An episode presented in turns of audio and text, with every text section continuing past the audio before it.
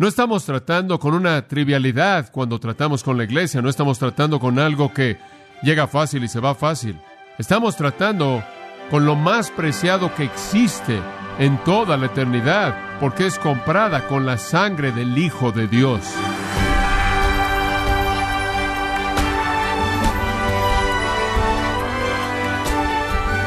Sea usted bienvenido a esta edición de Gracia a vosotros con el pastor John MacArthur. El discipulado es esencial para la vida de la Iglesia. Le ayuda a enfrentar decisiones importantes y le enseña principios bíblicos. A quien recurre por sabiduría práctica para aplicar la enseñanza bíblica, John MacArthur muestra el proceso descrito por la Escritura para discipular a otros creyentes como parte de la serie La anatomía de la Iglesia en gracia a vosotros. Mi vida es la iglesia, en muchas maneras. No tengo un trabajo de nueve de la mañana a cinco de la tarde. Nunca termina. Usted nunca deja de hacer lo que hace cuando ministra en el reino del Señor Jesucristo y como creyente usted tampoco. La vida para mí es la iglesia de Jesucristo. Todo momento consciente de mi vida, pensamientos en mi mente tienen que ver con su reino y su obra y su pueblo y su palabra. Es una saturación total. He sido llamado a un llamado único y entiendo eso y con gratitud expreso mi gratitud a Dios.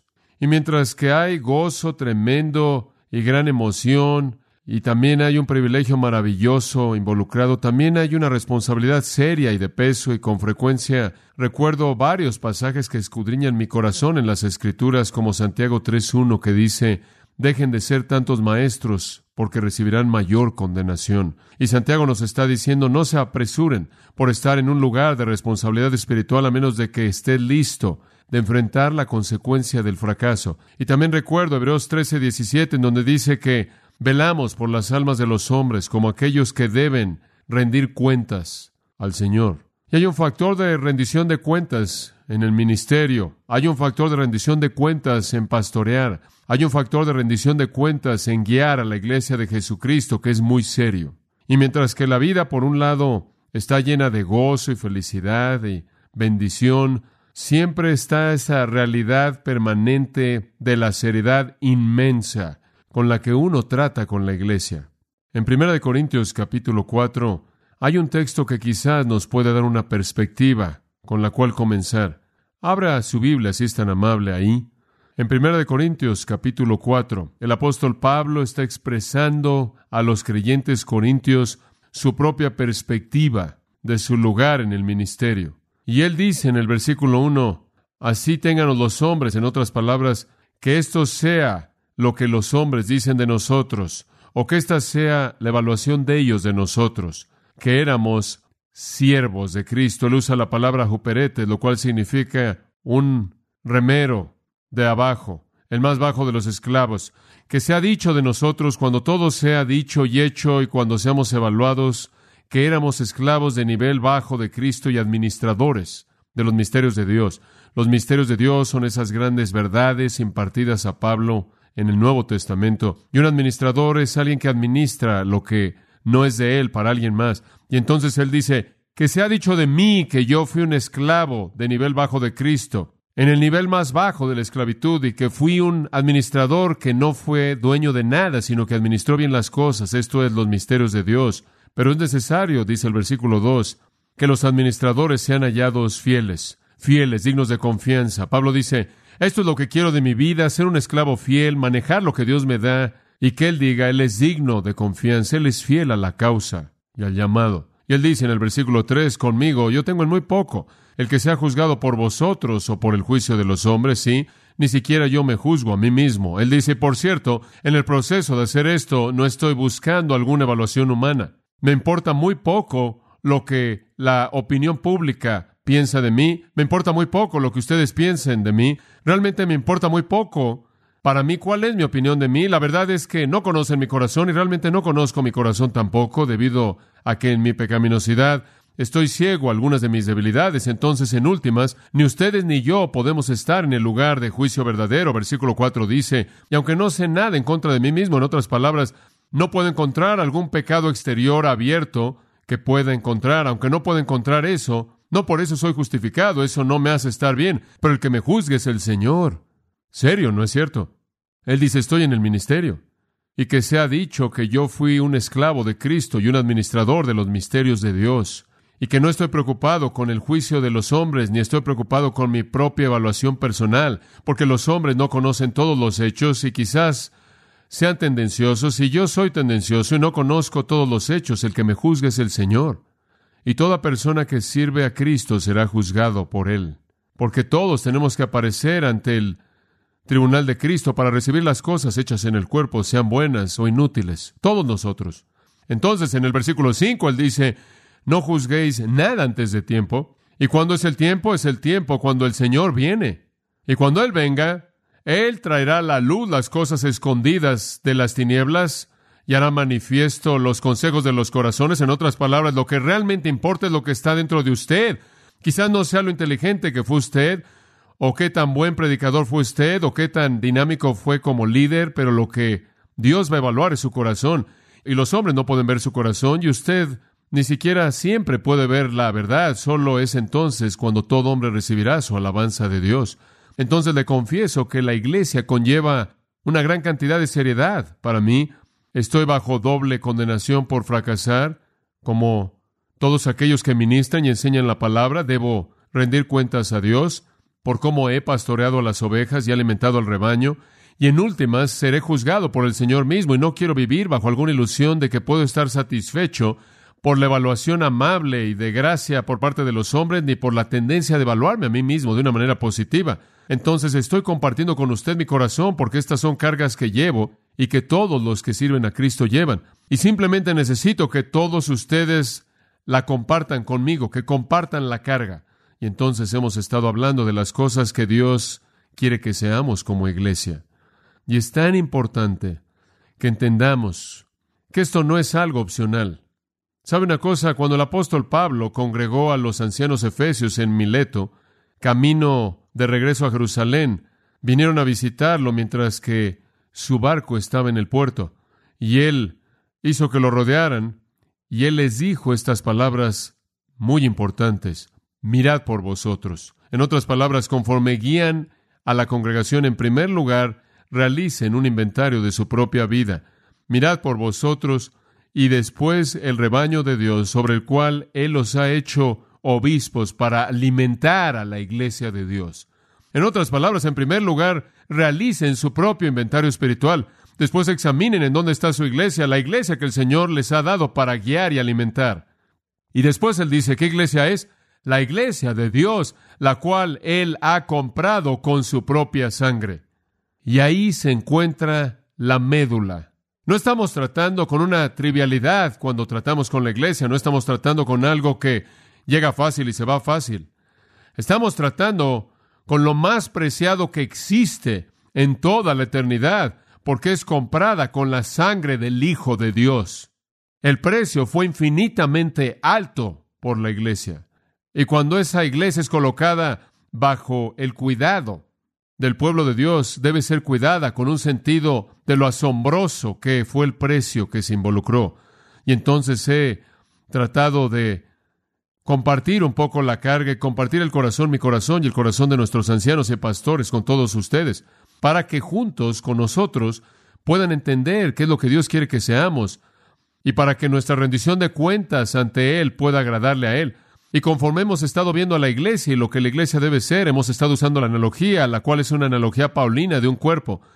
Y hemos estado tratando de ver a la iglesia como un cuerpo, aunque hemos estado usando una analogía paulina, la hemos estado viendo de una manera no paulina, de una manera temática, y hemos dicho que un cuerpo básicamente podría ser dividido en cuatro elementos, el esqueleto, los sistemas internos, los músculos y la carne, y así también con la iglesia. En primer lugar, debe haber un esqueleto, esto es aquello que le da forma y fundamento.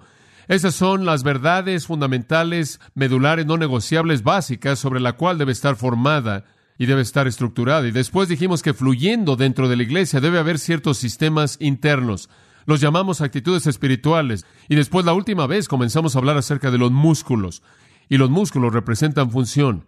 Y ahora que todos entendemos nuestra función y tenemos nuestro cimiento, y fluyendo están las actitudes espirituales correctas, ¿qué debemos hacer? Y los músculos es como comenzamos a funcionar. La función de la iglesia, cómo se mueve, ministra y opera. En primer lugar, una de las funciones, una crítica, es predicación y enseñanza. Predicación y enseñanza. En 2 de Timoteo 4.2, Pablo instruyó a Timoteo que predique la palabra. Y él también dijo en ese mismo versículo, a tiempo y fuera de tiempo, redarguye, reprende, exhorta con toda paciencia y doctrina. Entonces, predicación, enseñanza. Función básica para la iglesia. También hablamos del evangelismo y las misiones, que se nos manda a ir por todo el mundo y predicar el evangelio a toda criatura, que somos llamados como aquellos que conocen el terror del Señor a persuadir a los hombres, en otras palabras, debido a que podemos ver la condenación inminente sobre los impíos, somos mandados a salir y advertirles, y entonces somos llamados a las misiones y al evangelismo como función. En tercer lugar, hablamos de la adoración. Tanto individual como colectivamente debemos ser un grupo adorador. Debemos adorar en el corazón, como Filipenses 3.3 lo dice, la cual es la mejor definición de un cristiano que conozco en la Biblia. Somos la circuncisión, los que adoramos a Dios en espíritu, nos regocijamos en Jesucristo y no tenemos confianza en la carne. Debemos ser los verdaderos adoradores, Juan 4, que adoran en espíritu y en verdad. Entonces, individualmente somos llamados a ser adoradores y también colectivamente somos el templo del Espíritu de Dios y Dios mora dentro de las alabanzas de su pueblo redimido. Y entonces adoramos no solo individual, sino también colectivamente. Y Hebreos 10 nos dice que nos acerquemos a Dios con corazón puro. Y después, en cuarto lugar, dijimos que nuestra función también demanda oración. Debemos estar funcionando en oración. Esa es una prioridad, amados. Cuando usted va a Efesios 6 y es al 18, y Pablo describe la armadura de un creyente, y él explica toda la secuencia de elementos de la armadura, y finalmente termina al final, después de todo, él dice, orando siempre, la cual es el arma definitiva, el arma definitiva, porque eso dice, con todo lo que tengo disponible para mí, todavía soy totalmente dependiente de Dios. Y con toda mi armadura puesta y un conocimiento de la palabra de Dios y la espada en mi mano, quiero orar. Porque no importa lo que pueda conocer o lo que pueda hacer, no puedo funcionar de manera independiente de la fuente de poder. Orando siempre. Y en la primera iglesia los apóstoles dijeron, miren, Vamos a entregarnos continuamente a la oración, eso es primero, y el ministerio de la palabra, la prioridad es la oración. ¿Por qué? Porque siempre debemos estar infundidos de Dios. Digo, no tenemos energía si no estamos dependiendo de Dios y la carne no puede hacer nada bueno. Esa es la razón por la que, en primer lugar, le dice Pablo a Timoteo, al ordenar a la iglesia, 1 Timoteo 2, Quiero ante todo que súplicas, oraciones, rogativas, oraciones, peticiones y acciones de gracias. Todos los hombres en todo lugar deben estar levantando manos santas en oración. En primer lugar, exhorto ante todo. Somos llamados a orar. Ahora quiero hablar de algunas otras funciones el día de hoy y vamos a verlas rápidamente. Podremos pasar mucho tiempo, pero las he enseñado una y otra vez, simplemente las voy a mencionar. La siguiente es discipulado. Esta es una función de la iglesia. En Mateo 28, 19 y 20, nuestro Señor dijo, id por todo el mundo y haced discípulos. Macetúsate, haced discípulos.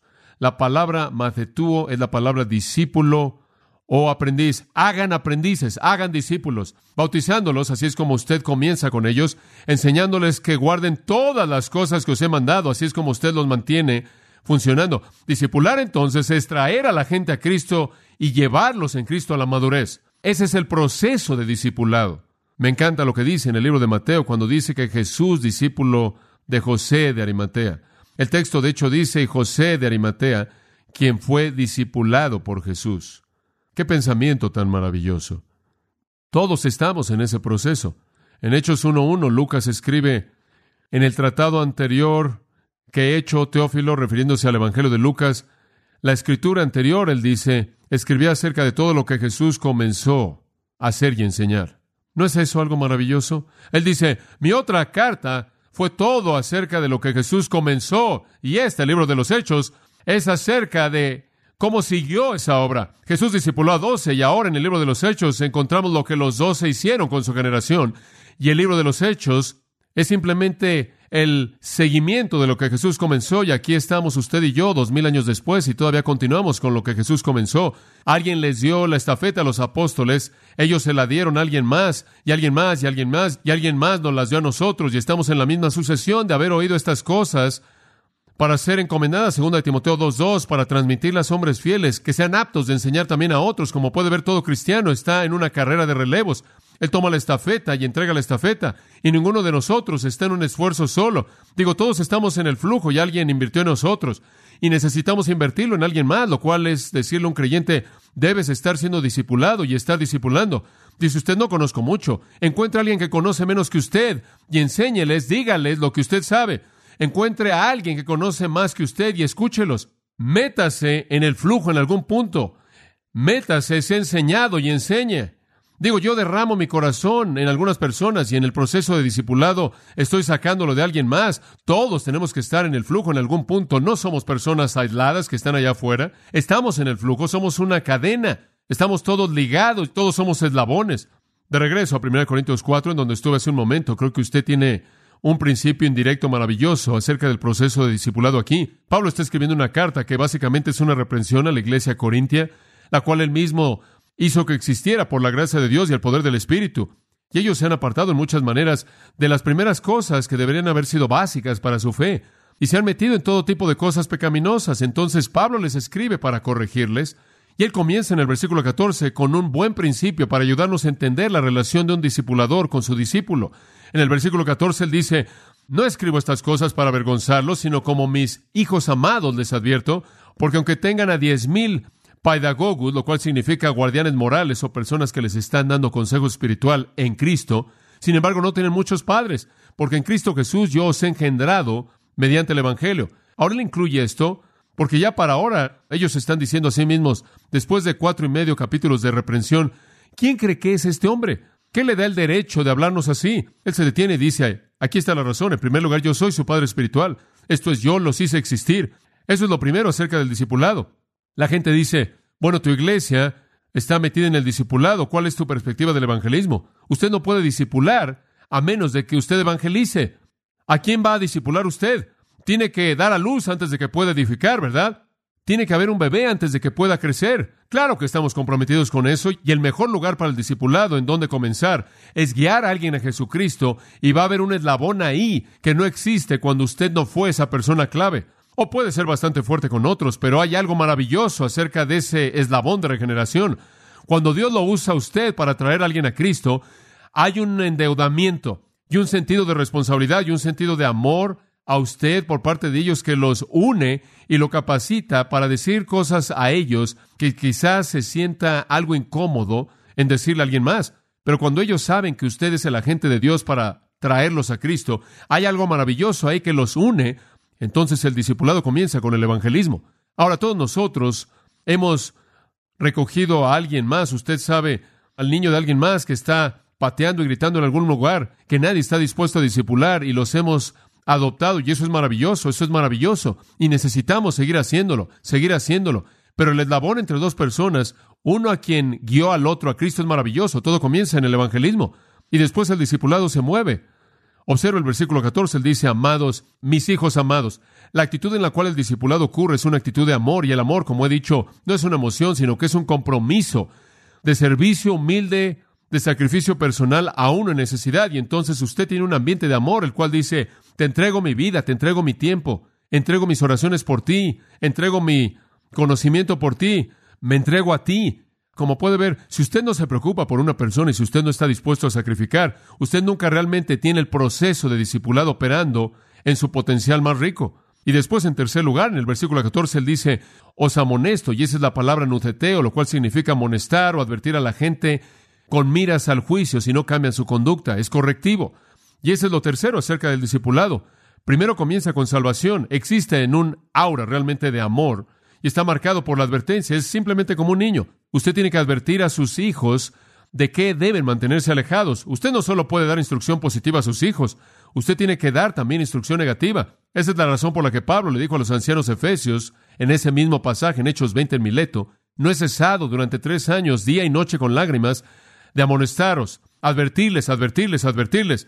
Se me preguntó hace una semana atrás, ¿qué tan importante es para ti un ministerio de advertencia? Es esencial. Y en el discipulado tenemos que decirle a la gente, no puedes seguir haciendo eso, tienes que dejar de hacer eso, tienes que levantar las barreras, levantar las rejas, y eso es parte del discipulado. Y después la clave, creo yo, a todo esto está en el versículo 16. Por tanto, os ruego que me imitéis. Usted necesita decirle al discípulo, mira, tienes que ser como yo. Dices, oye, ahí es donde yo renuncio. ¿Tienes que ser como yo? Es correcto. En otras palabras, usted tiene que estar adelante en el camino de lo que ellos están en su desarrollo espiritual. Tiene que poder proveer algo de liderazgo. Ahora, nuestro Señor no está pidiendo perfección. Es dirección lo que Él está buscando. No es que usted ha alcanzado la perfección, simplemente que va en la dirección correcta y el otro lo va a seguir. Y su imperfección puede simplemente reforzar lo importante que es seguir. Si usted fuera perfecto, no sé usted, pero yo renunciaría. Yo no trataría de seguir una persona perfecta, será muy difícil. Es la imperfección de la persona que yo sigo que me ayuda a entender el camino. Y entonces necesita ver ejemplo. Ese es el punto entero. Pablo dijo, sed imitadores de mí, así como yo de quién? De Cristo. Entonces usted necesita poder decirle a alguien, quiero que me sigas por el camino en el que yo estoy siguiendo a Cristo. Y usted no lo dice con orgullo, usted lo dice que humildemente, entendiendo su propia debilidad. Y hay otro elemento en el discipulado, en el versículo 17, él dice, él va a enviar a Timoteo. ¿Y qué va a hacer Timoteo?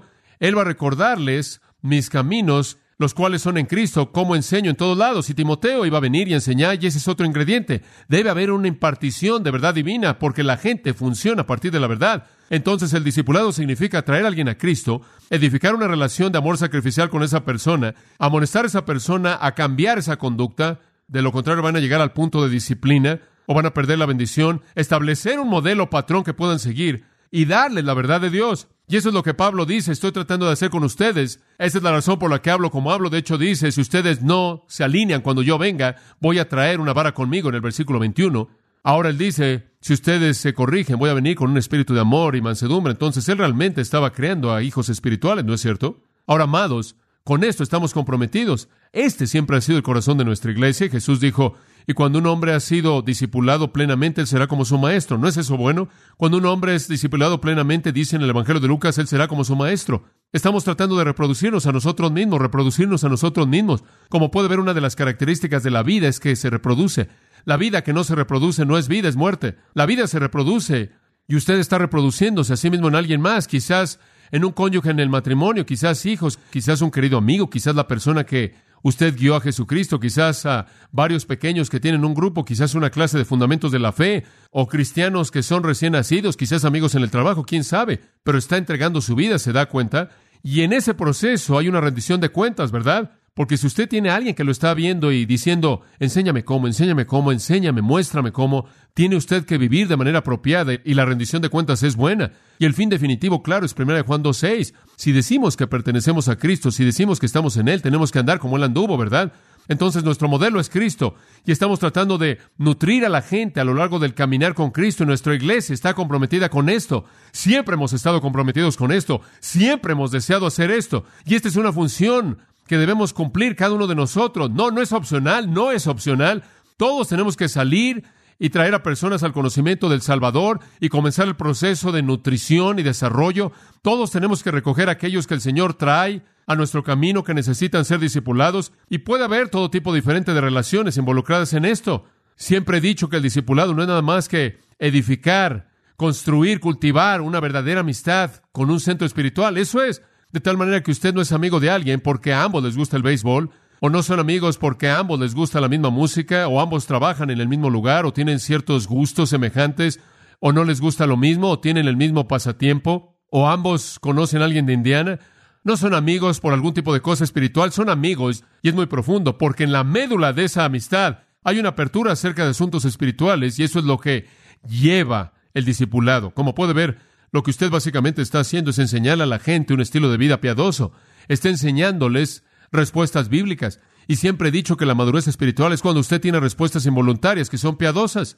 Cuando sus reacciones involuntarias son virtuosas, entonces usted sabe que el superintendente de Dios tiene control. Y cuando estamos tratando de llevar a la gente al punto en el que no tienen que pensar para actuar de manera correcta, ellos reaccionan de manera correcta. Ese es el proceso. Hay otra función en la que la iglesia debe estar involucrada y ese es el pastorado. Y podremos hablar mucho de eso, pero permítame tan solo decir que estamos comprometidos con el hecho de que usted tiene ovejas y tiene pastores y básicamente dice que todo el mundo tiene que cuidar de todo mundo. Tenemos que estar involucrados en cuidar de manera mutua y satisfacer las necesidades unos de otros. Jesús le dijo a Pedro, ¿me amas? ¿Me amas? ¿Me amas? Pedro dice, tú sabes que sí, tú sabes que sí, tú sabes que sí. Y Jesús dice, alimenta mis ovejas, alimenta mis corderos, alimenta mis ovejas. Pastoreo, cuidar, cuidar de la gente y básicamente es alimentarlos y guiarlos.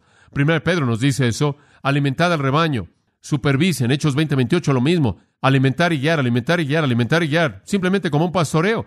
Y queremos hacer eso, porque ¿cómo podemos decir que amamos a Dios cuando vemos a nuestro hermano tener necesidad y cerramos nuestro corazón, verdad? ¿Cómo es que el amor de Dios mora en vosotros si no se preocupa por la gente, si no se preocupa por sus necesidades? Y quiero decirle que todos tenemos que estar involucrados en el proceso de pastoreo. Digo, usted está ahí, está con las ovejas codeándose, tiene que descubrir en dónde les duele algo, satisfacer sus necesidades cuidadosamente. Si tiene suficiente alimento en su plato para alimentarlos, si no tiene nada, comparta su alimento si tiene suficiente conocimiento como para compartir con ellos y están perdidos y están desviados, tráigalos de regreso. Como puede ver, el proceso de pastoreo se lleva a cabo otra vez. Primera Pedro dice que el Señor es el príncipe de los pastores y la implicación es que estamos bajo su supervisión y todos estamos involucrados en cuidar de las ovejas es tan esencial.